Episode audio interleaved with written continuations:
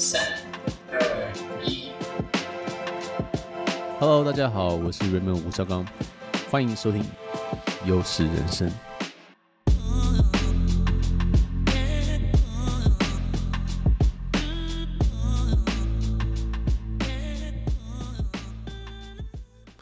Hey everyone，欢迎收听优势人生，这里是我们的第二十六集。It's been a really long time，我很久没有录 podcast 了。Actually，我在优势人生 Crypto 还是有继续出文章跟 podcast，可是优势人生的 podcast 最近比较少。在过去的一个月来，我相信大家都不太好好过。然后今天录 podcast 的时候，比特币又直接往下杀到两万二，然后以太币到一千一。So it's been really tough。然后我想说，在这个时候呢，我想要来做一点内容，让大家在这个时间好过一点了。所以今天呢，我准备了六个。可以让你在这个加密货币的熊市生存下来的法则。All right，话不多说，我们直接开始吧。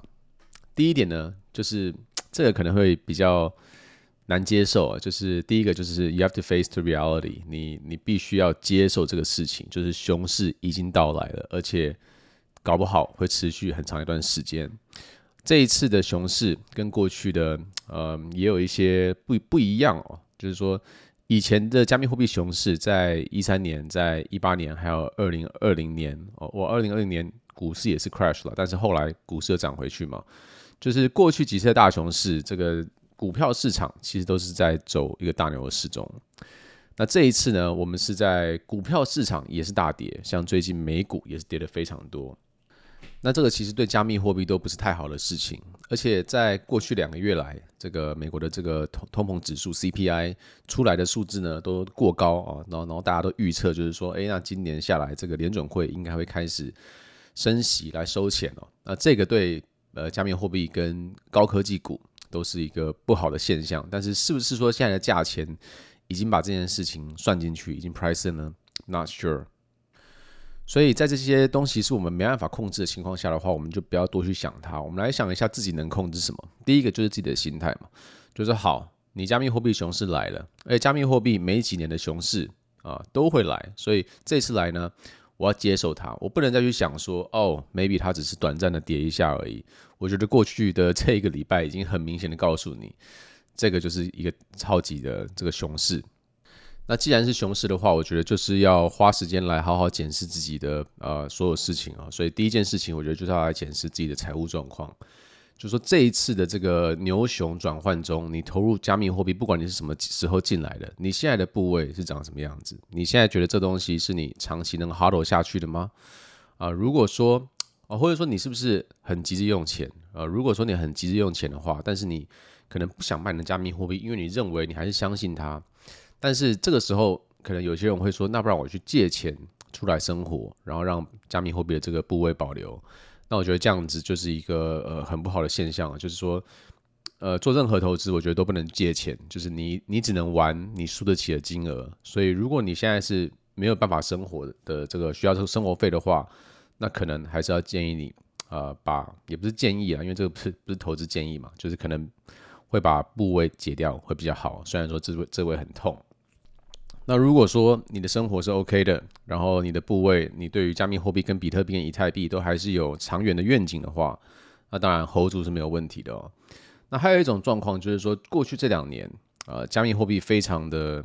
非常的牛嘛，然后 NFT 也是也是很夸张哦，所以有蛮多人赚到蛮多钱的。然后可能会有人在这些途中认为，就是说啊，那工作我就不用做了，然后他们就选择辞职。哦，那辞职的话，在牛市当然没有问题了，但是熊市一来。而且这些人如果他没有把啊他们的这个获利真的有有卖掉拿回获利的话，就是一路从山上爆在现在爆到谷底的话，那他们的生活就会产生一个问题。所以如果你是这样的人的话啊，那你可能也要考虑，就是说是不是要回去工作哦。当然我们都不想要让这件事情发生，可是我觉得现在状况就是这样子。呃，我们不要再想。过去怎么样了？现在状况就是说，好，现在熊市来了，那我该要怎么样处理我的状况？那你就用这个方式去去处理吧。那紧接着这个话题呢，是第二点，那跟第一点其实有点关联哦。那第二点就是说，你还是拥有山寨币嘛？那山寨币这个地方，我觉得、有些人会说，只要是比特币以外就是山寨币哦。那所以他会把以太币也放在这里。那我觉得以太币还好啊，但是说其他的这些其他的这种小币，就是绝对就是山寨币哦。所以你现在还持有山寨币吗？啊，因为山寨币目前从一个月以来，它对于就是对比特币跟对以太币都是的。非常快速在流血中哦，当然对美金也是一样狂跌，可是他们就就对以太币跟比特币的价值来讲的话，也是一直在跌当中。而且山寨币的逻辑就是说，一般比较专业的这种玩加密货币的投资人，他们在玩山寨币的时候，他们是用呃，比如说比特币本位或者说以太币本位，就比如说好，我现在拿十克以太币，我去买这个，比如说 Sandbox Sand 币。然后 Sand 币赚钱的时候呢，那他就要把这个 Sand 币换回以太币，可能变成十二克。那有些人，少数的人可能是用美金去买了，但是大部分真的在玩币的人都是用币本位来计算。因为其实玩山寨币，你你有一个很大的目的，就是说山寨币赚的钱，你都要回归到比特币或是以太币身上，哦，是这个概念。所以当山寨币表现很差的时候，哦，就像这种。大逃杀出现的时候啊，会发生的事情就是山寨币会第一个跌哦，因为资金会回流到比较稳定的这种地方，所以一旦发生大跌，这个资金就会回到 USDT、USDC 啊，或是比特币身上。那所以在这种情况下，其实就是比谁跑得快，你知道吗？就山寨币的这个地方，如果你还抱着的话，那就会很很容易成为别人的所谓的 exit liquidity，就是说。别人的退场基金了啊，你你你的孩子在那边挖矿，然后呢，让别人去提款的这种概念，所以在熊市的时候，这件事情其实很危险的。而且我觉得这种币啊，你不早一点砍的话，会进入一种死亡螺旋的心态。什么样的心态呢？我给大家解释一下哦。假设说你现在花了三万美金买了 SAM 币啊，然后你一看它跌跌跌跌到一万五，你就会觉得说啊，这个东西。跌到一万五，我现在也不想卖了，你知道吗？搞不好还会涨回去啊，涨回去我再卖，因为我这样可以回本嘛。因为我们这种思考就是说，那我们站在这个呃成本的思考来说嘛，就是说，好，那我三万的成本，那我一定就是要赔到三万回来，我再卖，这样我这这一把不亏。但是其实要比较好的思考，应该就是说，好，我现在在我现在是一万五的价值，那一万五的价值，我我会会不会想要持有这个币，还是我觉得不值得？如果你的原因只是因为你不想输这一把，然后一直 hold 住的话，你你接下来就会有很多问题哦。那所以接下来发生什么事情呢？接下来就是它从一万五掉掉到一万啊，然后再从一万呢掉到七千，然后在每一个这个关卡呢，你就会觉得说啊靠，我刚刚那时候没卖啊，就掉到七千的时候，你可能会说啊，他只要跳回一万五，我就我就卖。那你就是一样一直这样重复重复的轮回，然后在七千的时候，你就会说啊靠，我都都已经七千了，都已经快要快要。就是躺平了，我现在卖干嘛呢？但这个时候，这些币，就是我们回顾过去的这种加密货币历史的话，其实很多币哦，那我不是说 Sandbox 会归零了，但是很多很多的那种山寨币，在这种大熊市都是可以跌九十九趴的，然后它可以跌九十九趴，然后再跌九十九趴，到你真的是五万块变成剩五百、一百块这种这种概念。所以我觉得在这种熊市的情况下，啊，我觉得尽量要去避免呃，减少持有这个所谓的山寨币 all coin。那什么时候可以开始持有呢？就是山寨币它跟比特币有一个轮回哦，就是说有时候山寨币会冲得很凶，相对比特币，那有时候就会变得很冷。通常在牛市的时候，山寨币都会冲得很快，然后这个时候呢，你就会有有点不屑比特币，你就说啊，这东西怎么不动啊？山寨币涨那么多啊，你还在那边。那但是你呃熊市的时候就会完全反过来，就资金回流之后啊，比特币就 hold 住。所以假设说我现在比特币跌到两万二啊，但是比特币假设它不反弹，它继续跌的话，那山寨币更不用讲，也是继续跌更多而已。那如果说比特币横盘的话，其实山寨币也可能会继续流血。那有可能是反弹的时候，也可能是先反弹比特币。所以基本上没有什么好的结果是山寨币可以呃优化优于比特币或是优于美金的。所以在这个时候去持有这种小币，我觉得风险是非常非常高的。如果你还持有小币的话，我会建议你慎重考虑把它换回呃比特币或是或是美金吧。好，那再来进入到我们的第三点了。那这个的话，最近其实应该你会蛮有感的，就是说最近在大跌嘛，对不对？然后这个时候呃，你可能手上的部位是你是持有现货部位的，那这个时候你就会是输的啊，你就会觉得很郁闷哦。那这个时候呢，你就会看到 IG 或是看到这个 Facebook。在很多人他们会抛出他们说啊，你看我今天空了以太币啊，跌了很跌了很多，赚了很多钱，或者谁谁谁他开这个合约，然后用很少的钱赢到很多。我觉得这个时候你的心态一定会受影响，就是你已经很赌烂了，然后你还看到别人赚钱，那你就觉得说靠哦，别人还赚钱，然后我现在还这边输烂。所以这个时候会非常非常有可能，你有一个 formal 的感觉，就是说，那我也必须要跳进去空看看。那很多时候呢，就是你没有一个好的交易系统跟交易逻辑，你只是去打个感觉、玩个 feel 的话，其实你是我觉得是不可能打赢这个呃永续合约，或者是这种这种杠杆，或是放空这种策略的。呃，做职业交易是一件非常非常非常难的事情哦。如果你在没有任何的系统下去做这件事情的话，我觉得基本上就是输定了。那当然你可能赢，你可以赢几把嘛，对不对？那这个会跟德州扑克一样啊，就是任何不会打的人，就算去跟很厉害的人打，他也会赢啊。但是你总之你十把就是不会赢超过五把嘛，所以你会是一个负期望值的动作。所以我觉得这个时候就是保持这种啊，这个这个钱不是我该赚的，因为我没有这个技能啊，然后去不理会这些东西，其实是蛮难的。但是我觉得绝对是正确的东西。那当然，如果你有一些系统的概念，你有一些交易的这种逻辑存在，你想去试试看，你想去学习的话，你抱着这种心态去，而不是说你要靠做合约把之前现货亏的全部给它拷回来打回来。我觉得如果是这种要去硬凹回来这种心态的话，那那是非常恐怖的。那那其实就跟赌博一模一样。所以如果是抱着这种心态去做合约的话，大致上的结论就是你，你估计一个月后就会破产啊，这是是 reality，你你必须要去看清这件事情。有一位台湾的交易大神曾经说过一句话，我觉得实在说太棒，跟大家分享一下啊，就是说啊，他说你用运气赢来的钱，你就会用实力给他输回去。It's absolutely true，就是说，如果你今天呃开个合约，然后你你根本就不会玩，但是你就是看别人玩，就是跟他一起上，那就给他空一下，那就赢。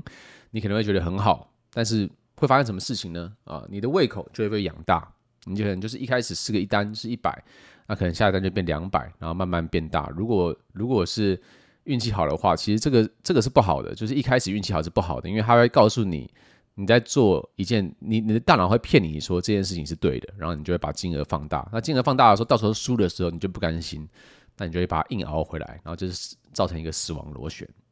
所以你如果是运气好赢了的话，反正到最后你就是用运气，呃，用实力啊，因为你是 你是其实是没有实力的嘛，所以你就用实力给他输回去哦。所以这句话我觉得大家好好记住。如果你想要做交易放空来赚钱的话，那不好意思，这一把你已经来不及了，因为你没有做准备。很多人他们之所以可以赚钱啊、就是。可能他是运气好，但是有可能是有些人真的有实力。那些实力不是昨天、今天、这个礼拜来弄的，他可能是过去三五年累积的经验、读的书、研究的东西，才让他今天有这个成就啊。所以这东西不能这样看，好不好？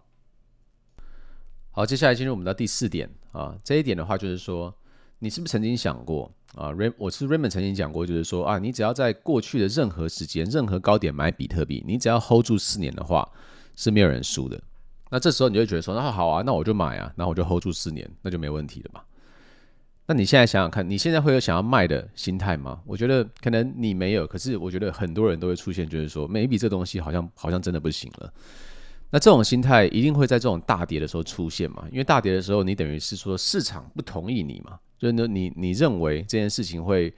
比特币会朝十万去走，但是市场跟你说不会，那这时候你就会觉得说啊，我是不是想错了？是不是其实其他人才是对的？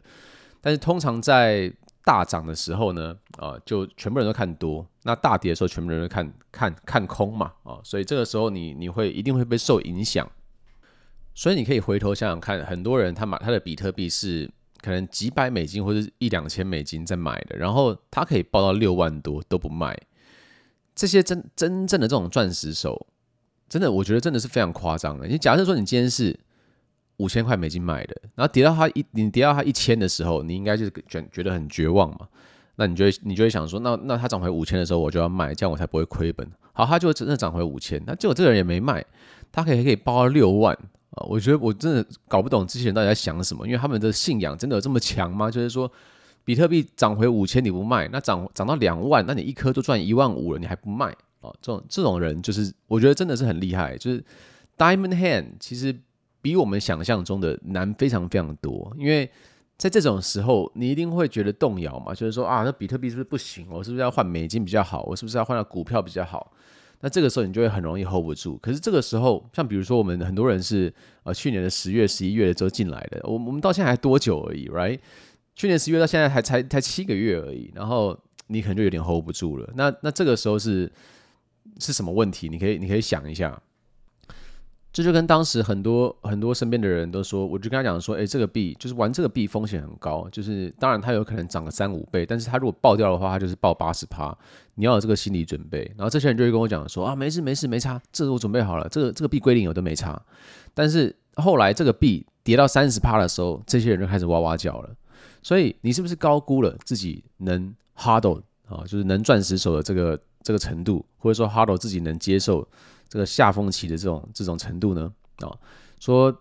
当然，在比特币你一开始进来的时候，你可能会觉得说，你看的都是好的嘛，那你就会觉得说，那好的我都要，可是坏的我我没差，我我应该可以。可是现在好，现在坏的真的来了，但是其实你是 hold 不住的。哦，那这个时候错误不是现在，错误是你当时入场的时候，你可能就没有想好这个心理建设，你没有想到这么快会变这么糟。I mean。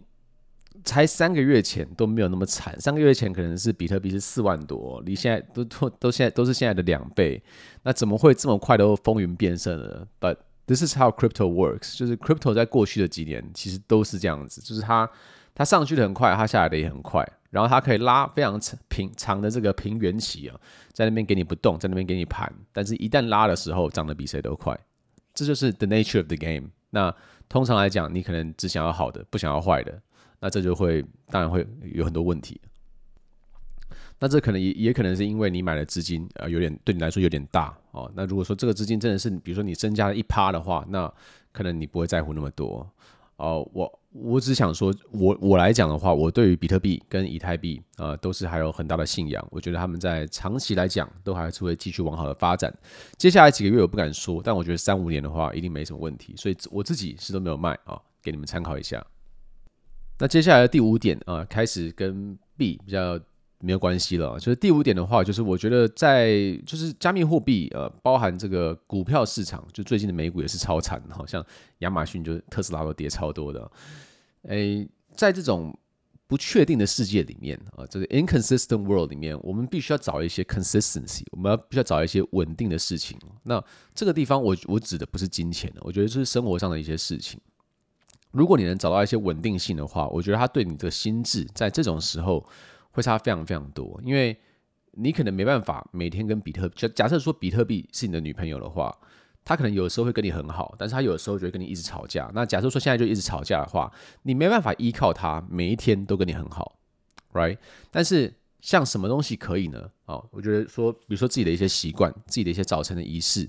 或者说，呃，去去做一个运动啊，去学一个语言等等，它都是一个你可以每天稳定输出的一件事情，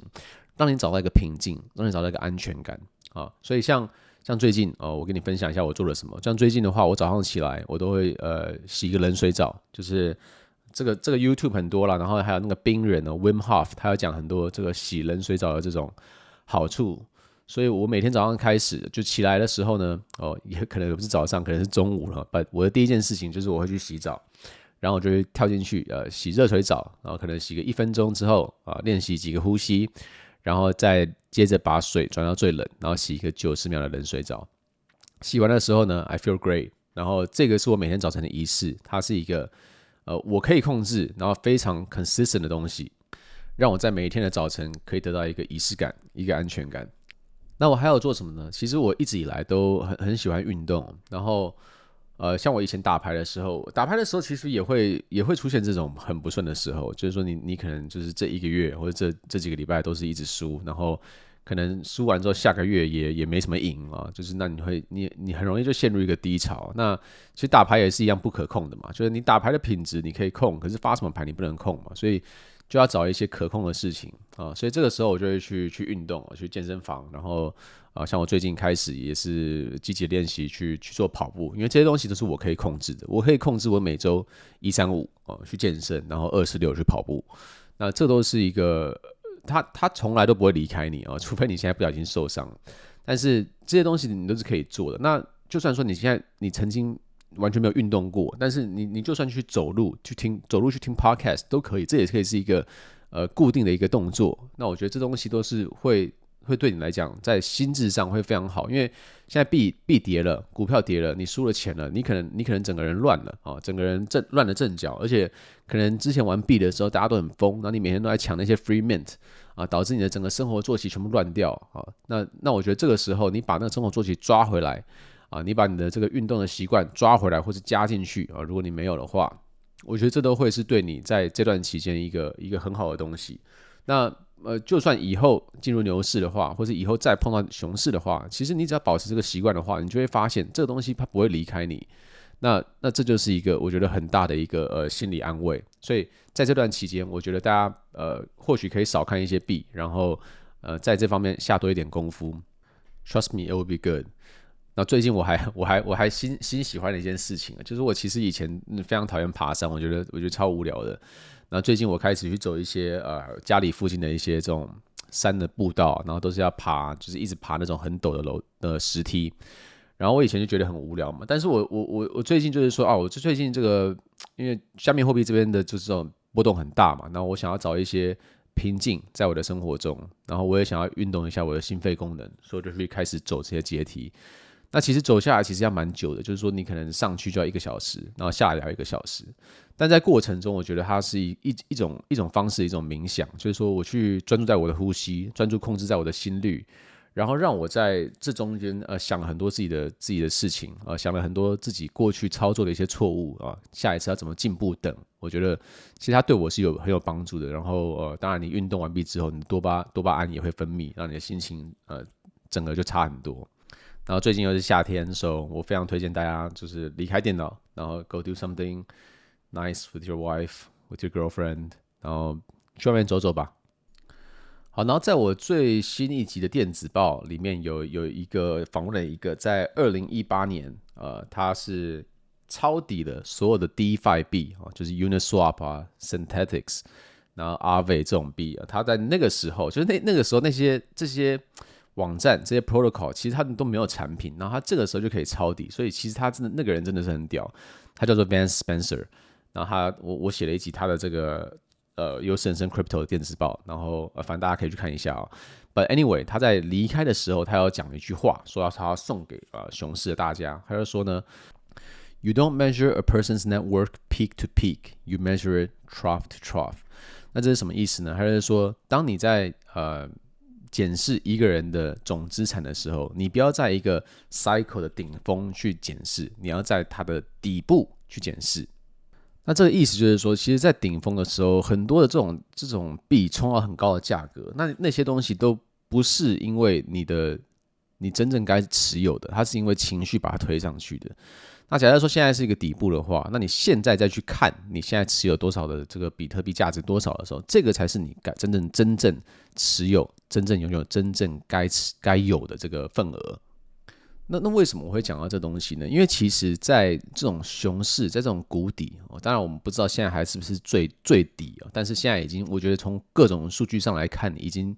蛮接近的，就是就算不算底的话，我们也是很接近它了啊。因为现在感觉 Twitter 上面都大家都觉得没救，然后身边的人都不想碰币。其实通常来讲，这就是跟呃半年前反过来啊。所以这个时候，通常来讲，在这种底部的这种时期，其实它才是最重要的这种时刻。在过去德州扑克的生涯里面，我也是多次面临到这种